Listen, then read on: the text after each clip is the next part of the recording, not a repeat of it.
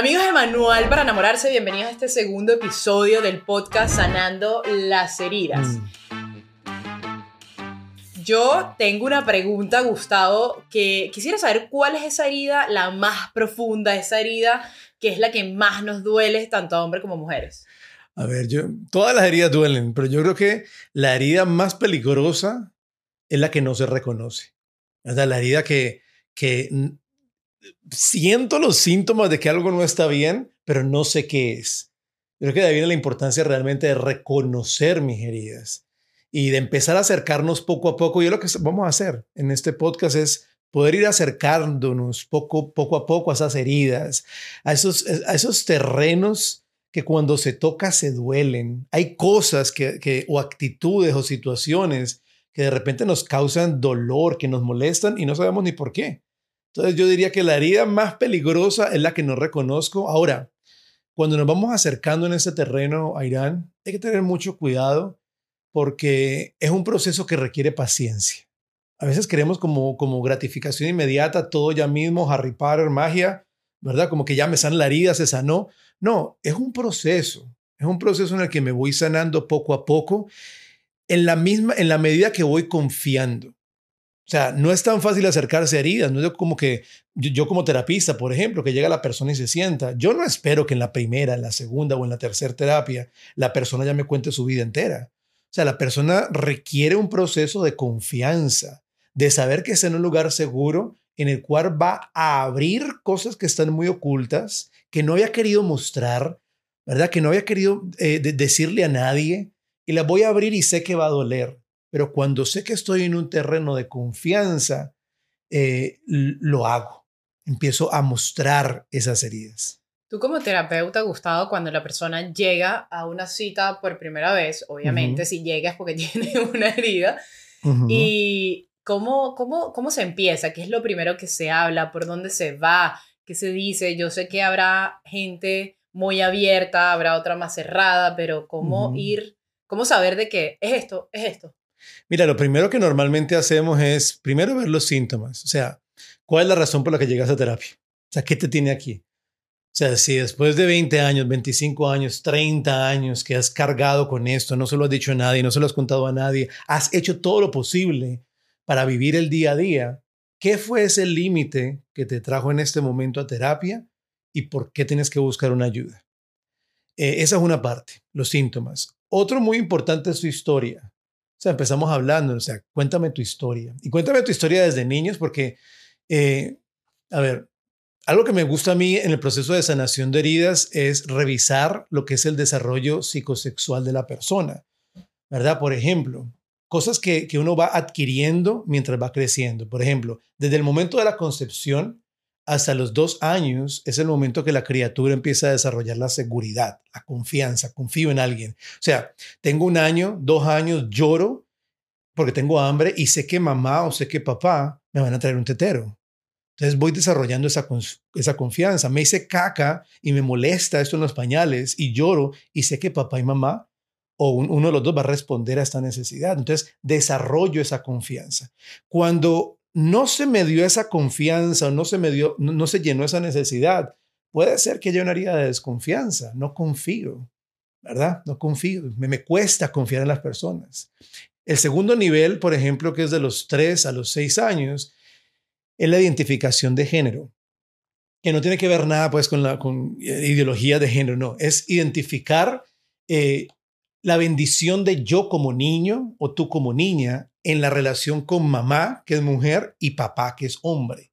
Mira, mira eso tan bonito, pero a ver, del, de, de la concepción hasta los dos años, la relación más importante que tú tengas es con mamá, ¿verdad? Porque ella es la que te da a comer y claro. todo, y es muy importante esa relación. Pero de los tres a los seis años, en esa, en esa bendición de tu género es con papá. Yo no sé si tú sabías, pero quien decide el género biológico de un niño es el hombre. ¿Tú sabías eso? No, no, no. Claro, porque los cromosomas del hombre son XY, la mujer son XX. Por eso, quien define biológicamente eh, el sexo del niño es el papá. Y eso pasa en el momento de la concepción. Ahora, imagínate, en el proceso de, de, desarrollo psicosexual es el hombre quien después va a afirmar ese género en la relación, en la forma en que se relaciona con su niño y con su niña. Entonces, claro, por eso es tan importante esa relación de papá. Por eso estamos viendo una, una generación tan herida, por esa falta de paternidad, ya sea porque papá se fue o ya sea porque papá estuvo presente, pero realmente era un padre ausente en el hogar. O ya sea porque papá me juzgaba constantemente. Entonces, de cierta forma, ese momento en que mi género debió haber sido bendecido, no lo fue. Debió, debió haber sido afirmado, no lo fue. Yo me imagino, estás hablando y me imagino un zigzag. Por eso es que la generación está como un zigzag, porque cada vez estamos como más, más heridos, más heridos de lo que estás diciendo, y, y eso de 3 a 5, uy, yo creo que ahí es donde, ojo, yo hablo solo con lo que he visto a lo largo de mis 32 años de edad, mm. em, que, que, papá capaz no está, que está ausente, o que papá eh, hizo esto, o más agresivo, porque él también obviamente tiene heridas. Claro. eso es lo que refleja. No, y después vamos a ver el terreno de lo que es la, eh, ya la aceptación. Ya busco una aceptación, una, una validación, una afirmación, un, un, sentido de pertenencia con mis peers, con mis iguales. ¿Verdad? Que esto llega hasta los 12 años. Ahora imagínate un niño entre los 9, 8 o 10, 11 años que a veces llega a un colegio y, y es víctima de bullying eh, en, un en un momento de su historia que es tan importante pertenecer, que yo necesito saber que hago parte de algo. Entonces, cuando no tengo eso que se me debió haber dado, entonces se puede generar también una herida. Ya después viene la, la, época de exploración sexual, que no quiere decir que voy a explorar sexualmente con nadie, sino que exploro ya mi, mi, mi, masculinidad con el sexo opuesto en mi relación como amigo, como amiga, cómo se trata, qué se siente. O sea, el cuerpo empieza a cambiar. En el hombre, por ejemplo, la testosterona se, eh, se da el doble, 50% más de testosterona. Entonces, es algo que dentro de mí biológicamente me está impulsando a la otra persona. Y son periodos que se tienen que vivir sanamente en un ambiente adecuado para poder decir, mira, yo soy una persona sana. Pero realmente pues no venimos de una sociedad sana, no venimos de una sociedad muy buena. Entonces por eso es bueno empezar a, identificar heridas. ¿En qué, ¿En qué momento de mi vida pude haber sido herido? O sea, y hay heridas tipo A y hay heridas tipo B. ¿Qué es una herida tipo A? Es una herida tipo ausencia. ¿Qué quiere decir eso?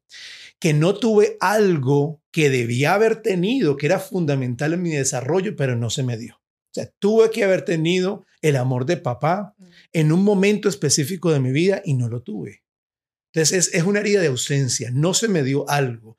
Seguridad, amor, ¿verdad? Cuando, cuando, vengo de un hogar violento, que a toda, a toda hora hay pelea, o sea, todos van creando heridas. Y hay heridas tipo B, que sería del inglés bad, es algo malo que me pasó, que me hicieron algo que no debieron de haberme hecho. Cuando hay un abuso sexual, un abuso físico, eh, violencia también en el hogar. Psicológico. exactamente, y eso ya es una herida es una herida eh, tipo B. Y en trauma, porque en psicología pues no hablamos mucho de herida, hablamos más bien de trauma. Eh, en trauma hay, se habla de trauma con T grande, que sería cuando te pasó algo terrible, como dice la Sociedad de Psiquiatría de los Estados Unidos, sea un evento que realmente te dio una carga emocional muy fuerte. Y hay trauma con T pequeña y es las diferentes situaciones de la vida, ¿verdad? Porque nos morimos porque nos quitan el oxígeno de una, o nos morimos porque nos van quitando el oxígeno de a poquitos. Entonces, tanto el trauma con T grande como el de T pequeña, la herida tipo A, la herida tipo B, los dos nos están matando día a día si realmente no me tomo el tiempo de, de, enfrentarlas. Ahora, ¿sabes cuál es el problema más grande? Que el cerebro de nosotros, pues no quiere que suframos. nuestro cerebro no quiere que suframos. Cuando toma como las medidas de toma mecanismos de defensa. ¿Verdad? Entonces, ¿qué pasa? Que los mecanismos de defensa son, hagamos de cuenta, como tú has visto que los países tienen estas, estos mecanismos de protección de proyectiles o de bombas de otros países que uno no sabe que están ahí, pero que están ahí, que es para defender, pues, el país. O, por ejemplo, antes, las murallas que hacían como la muralla china. Pues el cerebro hace exactamente lo mismo. Empieza a generar mecanismos de defensa. Y los mecanismos de defensa son buenos porque nos dan resiliencia, nos dan fortaleza para seguir en momentos difíciles, pero son malos cuando no nos dejan identificar la herida, no nos dejan ver la herida. Ahora, como terapistas, como psicólogos, ¿qué es lo que hacemos? Vamos identificando los mecanismos de defensa y vamos siguiendo su ruta para poder ver dónde es que está la herida. Por ejemplo, la negación. Eso es un, mecanismo de defensa, la negación. Y es el primer paso de cualquier persona o de cualquier alcohólico, drogadicto. Es más, cuando alguien muere, el, primer paso es la negación. El alcohólico, por ejemplo, tú le puedes decir a un alcohólico, eres alcohólico. Y yo, no, jamás. Yo soy tomador social. Yo solamente tomo un, un, un Baileys en la mañana, en la tarde un vino porque me gusta y en la noche un whisky porque me encanta y los fines de semana me emborracho porque quiero relajarme un rato. Entonces ya tú ves un patrón, pero ese alcohólico le cuesta reconocer, está en negación. Y no solo así, por ejemplo, otro tipo de, de, de negación es quien está escuchando este capítulo ahorita mismo y está pensando, ay, si este capítulo lo escuchara mi vecina, que es más chismosa, o si este capítulo lo, lo, lo, lo escuchara el novio o la novia que tuve cuando tenía siete siempre años. Siempre para alguien más, siempre para alguien más, pero no es para uno porque uno está bien. Me está tocando, lo siento profundamente, pero estoy en negación. Esa negación ya me deja ver, mira, tu cerebro te está protegiendo de algo, vamos a ver qué es lo que te está protegiendo tu cerebro. O sea, vamos a romper esa negación y vamos a atrevernos a ir un poco más allá. Para, para recapitular un poco de la manera en que se trabaja, o por lo menos en que tú trabajas, es buscando esos mecanismos de defensa que el cerebro hace y ahí vas a empezar a detectar, mira, es por acá, es por allá, es esto. Claro, y, y, lo pueden empezar a hacer ustedes mismos. Por ejemplo, hay otro mecanismo de defensa que es la, que es la represión y es cuando reprimimos memorias. Hay o bloqueamos memorias también, que es otro sistema de, de, defensa. Hay gente que no recuerda lo que le pasó. O sea, yo, a mí me ha pasado cantidad de veces a Irán que me llegan adultos y me dicen, Gustavo, en la noche matrimonial, cuando me fui a estar con mi, con mi esposo, con mi esposa, no sé, mi cuerpo reaccionó mal. No me gusta que me toque por aquí o por acá o esto y lo otro. Y empezamos a hacer un proceso de sanación, empezamos a, sanar memorias y terminamos dándonos cuenta que hubo un abuso, que la persona había olvidado. Ahora, hay una forma para también reconocer este mecanismo de defensa y es que analicemos y profundicemos en aquellas situaciones en aquellas cosas, personas que nos hacen sentir incómodos sin razón ninguna. ¿Verdad? Yo no sé si a ti te ha pasado. Sí. Pero no, ahorita que lo estás diciendo, estaba buscando a la persona. no, porque a veces llega gente que no, como que la actitud de esa persona me molesta y no sé por qué. Es extraño. Pueden ser dos cosas. Puede ser eh, proyección, que estoy proyectando en esa persona las cosas que no me gustan de mí, o proyectando en esa persona alguien que me hirió. A mí personalmente, por ejemplo, un ejemplo. Eh, yo no fui abusado sexualmente, pero fui molestado por alguien eh, cuando estaba muy pequeño. Y bueno, ni tan pequeño, tenía como ocho años, nueve años. Y por mucho tiempo a mí me costaba, eh, por ejemplo, que un, un, hombre me abrazara, un señor o alguien que le da un abrazo a uno. A mí como que me molestaba, especialmente si eran mayores como de 30 años. Y yo como que no entendía por qué. Y un día, en eso no fue en psicología, fue en una adoración al Santísimo. El Señor me molesta, el, Señor, el Señor me muestra un momento en el que alguien intentó molestarme. Gracias a Dios yo alcancé a soltarme y a salir corriendo. Y yo había, o sea, bloqueado esa memoria completamente. Pero el síntoma estaba ahí. O sea, no porque yo no recordara la herida, eh, significa que no se va a manifestar, se manifestaba. Y yo que imagínate, llegué tan peladito a la iglesia, entonces a veces llegaba a la iglesia y yo por aquí corriendo y todo, entonces el padre me decía, hola Gustavo, y yo en freno. Claro, claro. Como que había, se creaba inmediatamente una muralla, y yo no entendía el por qué. Hasta que el Señor, pues, gracias a Dios, sana esa herida y pues ya no, o sea, ya más o menos, hola, ¿cómo está? Ya te vamos a abrazar. ¿Verdad? O también es muy importante ir a reconocer actitudes. Hay actitudes que nos dejan saber que alguno está bien. Por ejemplo, hay gente que es excesivamente posesiva. O sea, todo esto es mío, ¿verdad? O sea, esto todo, esta cámara es mía, esta persona es mía. Eh, la gente de Manuel para enamorarse es mi audiencia y no la comparto con nadie. O sea, es, son posesivos a morir. Y es bueno preguntarse, o sea, ¿en qué momento, en qué momento fuiste herido? ¿En qué momento no se te dio algo que debió haberse te dado? Porque la forma en que nos acercamos a la herida es de dos maneras. Una es descompensar y la otra es sobrecompensar. Entonces, por ejemplo, si a mí no se me dio algo que, que se me debió haber dado, que debió haber tenido, no tuve ese sustento que tuvo que haber tenido. Entonces, si descompenso, no busco nada de la vida, no quiero nada de la vida, no me importa nadie, no me importa nada, soy descuidado. Si sobrecompenso es, lo busco todo, lo quiero todo, todo es mío. O sea... Que uno sea por una cosa o por la otra. Gustavo, pero ven acá, tengo dos preguntas. La primera, y hablo en mi caso personal y si alguien se puede estar sintiendo identificado o no. muchas veces, o sea, yo, yo he trabajado en, en, en mis heridas, ¿no? Trabajo y siento que en verdad ya se sanaron, porque lo siento, porque bueno, me, vuelven a poner en una situación parecida, algo parecido, y siento que reacciono distinto, o quizás ya no me afecta, y paso un tiempo, o quizás años, y bien. Y de repente pasa un tiempo y vuelvo y caigo como en lo mismo, medio, entonces tú dices, ya va, ven acá, eso no estaba ya sano, entonces te das cuenta que, que, que no había sanado, o es que quizás es otra cosa. Eso por un lado, te lo dejo ahí. La siguiente pregunta es esta. Cómo saber también si ese terapeuta o esto es el indicado me está ayudando, porque yo, yo pasé por una gente que en verdad lo que hicieron fue quizás confundirme un poco más y, dije, no vale, o sea, terminé más enredada, terminé más bien asqueada, terminé más bien haciendo cosas que no quería.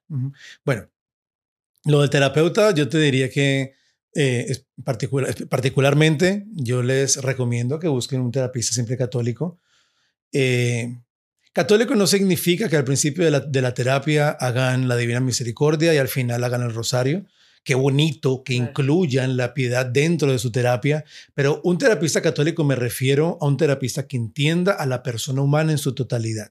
O sea, vayan a Católicos 101 y vean la teología del cuerpo que hemos hecho con Irán. Y eso es entender el ser humano en su totalidad, en su origen, en su historia, en su destino, hacia dónde vamos.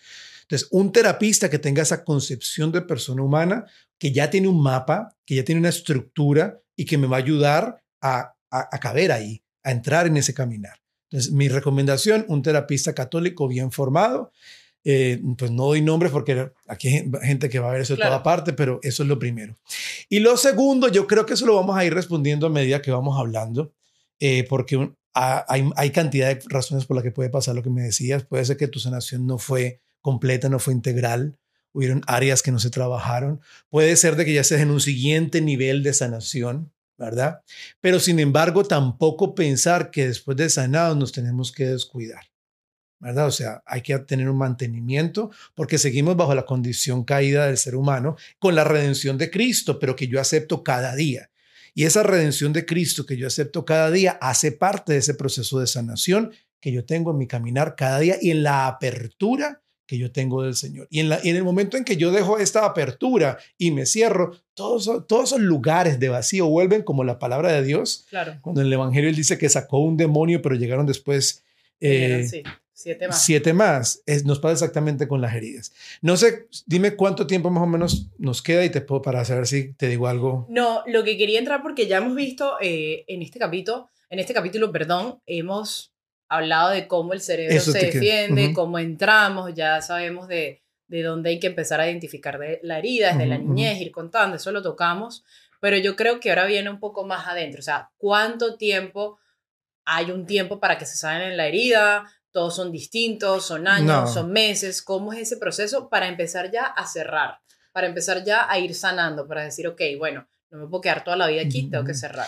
Yo creo que el proceso de cada persona es completamente eh, único, ¿verdad? O sea, cada uno de nosotros es único, es irreemplazable, eh, así que no puedo, no puedo simplemente crear un molde y ponérselo a cada persona. O sea, en la, en la psicología y especialmente en la neurociencia, sabemos qué pasa en el cerebro y tenemos métodos para trabajar. Por ejemplo, ¿qué pasa en el cerebro? Mira, se hizo un estudio con un grupo de personas que estuvieron en la guerra de Vietnam y que tenían un post-traumatic stress disorder, mm. un, desorden postraumático por haber estado en guerra.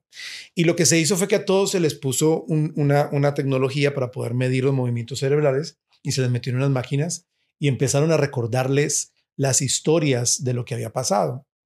Y descubrieron algo bien interesante, Irán, y es que cuando empezaban a, a contar la historia y a recordar el trauma, el área del, haz de cuenta que este es el cerebro. Bueno, Es más, dicen que es del mismo tamaño. Está como grande. Ok. Cuando empezaron a ver, cuando empezaron a ver eh, el, el, movimiento del cerebro, se dieron cuenta que el área del cerebro encargada del lenguaje, en el, de procesar el lenguaje, en el momento en que la persona está reviviendo el trauma, eso disminuía su trabajo. No trabajaba casi. Entonces, ¿de qué se dieron cuenta? De que cuando una persona tiene un evento traumático, la parte del lenguaje casi que se apaga. ¿Qué quiere decir? Que no entiendo lo que está pasando, que no tengo un lenguaje para expresar lo que me está pasando. Entonces hay personas que, por ejemplo, después de haber pasado un trauma o una situación traumática, como que no saben lo que pasó, no entienden, quedan en confusión, entra esa herida de la confusión. Pero además descubrieron algo más, y es que el área del cerebro encargada de procesar imágenes nuevas, esa área aumentaba su trabajo en el momento que se recordaba el trauma. ¿Qué quiere decir eso? Que la persona cada que tenía un detonante o recordaba el trauma, lo vivía como si lo estuviera viviendo nuevamente totalmente. O sea que la persona después de tener un evento postraumático en el cerebro queda como atrapada en ese momentico. Es como que queda en un limbo y esa información no se procesa, como que no sale de ahí. Ahora, ¿qué pasa? Que digamos que este es el cerebro, entonces esta parte de acá es la corteza prefrontal, que es la parte de raciocinio, pensamiento, ideas. Si abrimos esa parte del cerebro, aquí nos encontramos lo que es el sistema límbico, que es donde proceso todas las emociones, sentimientos, todo. Si abrimos esa parte de acá, aquí nos encontramos la amígdala. La amígdala es como el detector de humo. Si hay peligro, se enciende. ¿Qué pasa? Que el tálamo, inmediatamente, cuando se prende esto, entonces manda información a dos partes. Una, a la amígdala, y la otra a la corteza prefrontal. ¿Qué pasa? Que es más corta la llegada a la amígdala. Entonces la amígdala se prende. Entonces la información no se alcanza a pasar. Entonces una persona que tiene un trauma tiene una amígdala hipersensible. Entonces es una persona que siempre está alerta, siempre está a la defensiva, todo le molesta, todo es personal, todo me toca a mí, están hablando de mí, me hiere a mí, me siento poquito, soy una víctima. Y es porque tiene una amígdala hipersensible. Además, tener una amígdala hipersensible hace que tu cerebro cree más hormonas de estrés, ¿verdad? Cortisol, adrenalina. Entonces, toda esa tensión realmente afecta tanto tu comportamiento como tu forma de pensar. Gustavo, para ir cerrando el capítulo de hoy, qué increíble que tú hablabas y yo decía, todo es química, todo es biológico, todo es como tan perfectamente diseñado pero ahí es cuando, cuando viene lo que decíamos en el primer capítulo, cómo el Señor viene a hacer todo nuevo. Quizás ya ese cuerpo esté pues como que así, porque todo es químico. Pero también espiritual, o sea, es, siempre tener ese nivel de... A lo que voy, pero, pero claro, viene el Señor y te dice, ¿sabes qué? Ok, sí, sí, sí, o sea, capaz esta persona que, que, que se dañó el cerebro haciendo demasiadas drogas y que sus químicos están vueltos locos y así tú trabajes eh, en terapia, en rehabilitación, con pastillas, se cura y se sana, pero, pero el Señor al final, como somos espíritu, como somos alma, como somos todo esto, el Señor cuando sana eso, eso tiene mucho más poder, o es como yo lo estoy viendo en este momento, y te limpia todo, o sea, te limpia todo, sí, quizás quedaste con ese químico así vuelto loco, pero, pero el, tu espíritu y tu alma y ese poder puede más. Entonces, me hizo un clic y lo importante cuando la gente diría, ay, bueno, pero es que si no es católico, porque yo sé que va a venir todo ese tema, pero es más allá de que la persona en sí sea católica, es que la persona, como dijiste, entienda la misión de cada ser humano en su existencia, que es volver a la casa del Padre y que antes que todos fuimos eh, eh, concebidos en ese espíritu. Entonces, cuando yo estaba entendiendo esto, dije, wow, o sea, sí hay un camino quizás eh, terrenalmente es imposible que, que, un psicólogo, que un terapeuta me sane, pero, pero hay otra persona que sí es capaz y que sí puede, que sí tiene la habilidad de llegar a esa caverna profunda de la amígdala y sanarla y, y, y, y, te da fuerza y que te inspira. Entonces, qué belleza eh, escuchar todo esto. De verdad que ha sido súper terapeuta para mí. No crean que porque uno está haciendo esto, hablando de esto, no tiene heridas. De hecho, tengo unas ganas de llorar porque he detectado varias cositas por ahí. Y, y todos tenemos heridas. Lo que pasa es que, bueno, nos decidimos a lanzar, a hacer este podcast y atrevernos y aprovechar a Gustavo, que es psicólogo y que sabe, pues, del tema. Pero qué belleza poder llegar a, reconocer un poquito toda esta, esta, herida y esta debilidad y fragilidad que tenemos. Y nos vamos a seguir acercando a las heridas desde cuatro áreas. Todo lo que te estoy respondiendo y todo lo que vamos a hablar lo vamos a ver a nivel neurológico, que es biológico, pero no, solo, no solamente somos eso. Lo vamos a ver también a nivel filosófico, porque muchas veces tenemos preguntas trascendentales, profundas. O sea, tenemos una búsqueda por algo más. Lo vamos a ver a nivel teológico. ¿Por qué? Porque tenemos la imagen y semejanza de Dios. So, si quiero sanar a la persona humana, tengo que entender el diseño original de Dios y el Dios para esa persona. Y por último, a nivel psicológico, porque la psicología es una herramienta que bien usada y bautizada en el Señor puede ayudarnos realmente a sanar. Wow. Bueno, nada, no le quitamos más su tiempo. Muchísimas gracias, Gustavo, y quédense atentos para el siguiente episodio de Las Heridas. Gracias.